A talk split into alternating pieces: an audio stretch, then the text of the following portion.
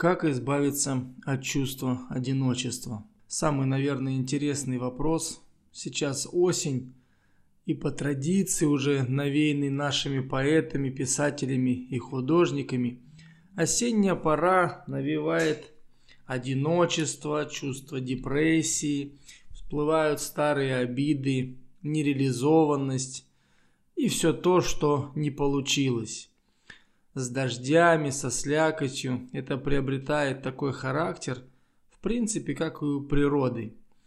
Межсезонье, такое напряжение и непонимание, что происходит и что делать дальше, и возникает чувство одиночества. Ведь одиночество, если понимать его правильно, это же не только когда человек находится один. Кстати, когда человек один, это не значит, что он одинок. Одиночество можно испытывать и находясь в семье, в окружении друзей, товарищей, на работе. В любом обществе можно находиться и быть в одиночестве. С точки зрения гипнотерапии, одиночество – это отсутствие к самому себе внимания. Там, где внимание, там энергия. Где энергия, там действие. Где действие, там созидание – и раз у вас нет внимания к самому себе, возникает ощущение непонимания, что делать дальше. И отсюда уже ярлыки навешанные чувства одиночества, что я вот один в этом мире и как мне поступить, что делать. Одиноким человек, по идее, не может быть в априори.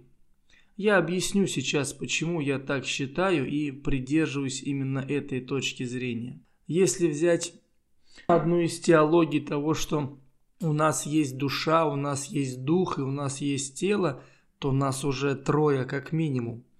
То есть физически мы одиноки быть не можем. Одиночество возникает в голове, когда мы не знаем, какой будет следующий шаг.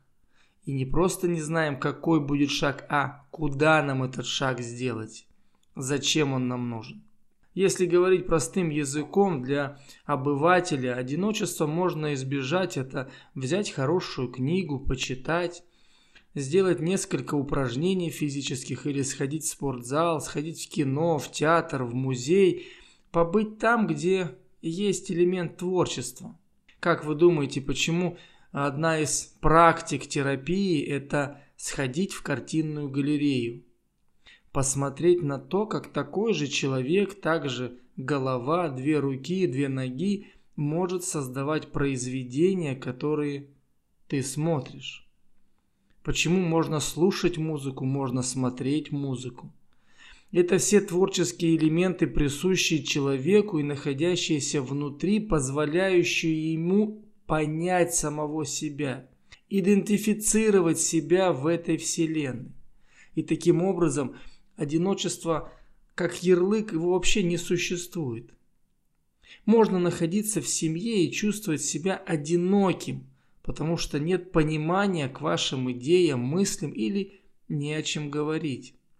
И вроде бы визуально вы находитесь в семье, но внутри вот это пресловутое чувство одиночества. И если когда человек физически один, ему можно куда-то пойти и изменить свой маршрут, то когда он как раз находится в семье, он никуда не может уйти. Точнее может, но это для него вызовет определенный еще больший дискомфорт. И ему вот этого свои порывы надо сдерживать в себе, и вот тут возникает одиночество, с которым сложно справиться на первом этапе. Вот тут можно порекомендовать найти интересную книгу, которая может захватить. При всем многообразии представленной литературы очень непросто найти то произведение, которое зацепит вас с первых страниц и будет вести. Так как же найти выход? Кто-то находит его в религии, также понимая то, что есть Бог, и он его выслушает. Можно и через это пойти, но еще раз, у нас есть дух и есть душа. Дух мой – Произведи необходимые трансформации в подсознании моем. Даю на это свою волю. Я хочу жить. Каждый момент я выбираю жизнь. Исцели и трансформируй все мысли формы, что причина вне меня. Научи понять и принять, что я причина моей жизни. Моя воля определяет все, что происходит в моей реальности, ибо я есть тот, кто я есть. Этой одой духу вы можете подтвердить, что причина в нас. И вот это ярлыковое одиночество – это элемент внешнего воздействия. Это элемент того, можно и смотреть это как подтверждение того, что вы действительно находитесь на пороге маленького открытия в самом себе. Одиночество подразумевает, если убрать вот саму общепринятую формулировку, то оно подразумевает, что вы начинаете искать самого себя. Искать свой дух.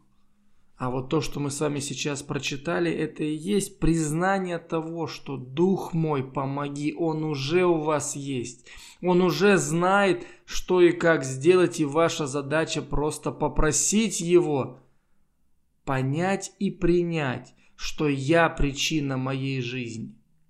Когда возникает чувство, что в этой жизни от вас зависит то, как вы ее воспринимаете. Не то, какие события произойдут, хотя это тоже, но это уже следующий этап восприятия. Ваш дух помогает вам жить. Дух мой, я хочу жить. Вы подтверждаете, что у вас он есть. И вас уже как минимум двое. Так спросите, дух мой, помоги. Помоги мне понять, чего я хочу в этот момент и как мне поступить, чтобы изменить свое представление о своей жизни. Что надо для этого сделать? Куда пойти? С кем поговорить?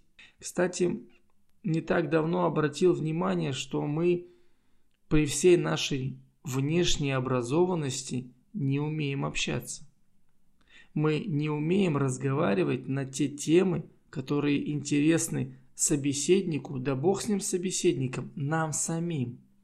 Мы не умеем выражать свои мысли. Нас в школе, в институте и в других вузах учили заучивать чужие высказывания и чужие представления о предметах жизни, о самой жизни, о событиях, но нас не учили выражать свое к этому отношение. Нам всегда говорили, заучи это вот так и вот так говори, а свое придет потом. Но то, что мы по-своему, каждый по-своему ощущаем этот мир, не это ли прекрасно? Не в этом ли кроется та суть, что каждый человек, опять скажу, мысли шаблоном кузнец своего счастья. А все это идет от того, что дух мой – вы признаете свой дух и просите его «помоги мне». Помоги мне осознать, что мне нужно. И тогда вот этого понятия одиночества просто не будет.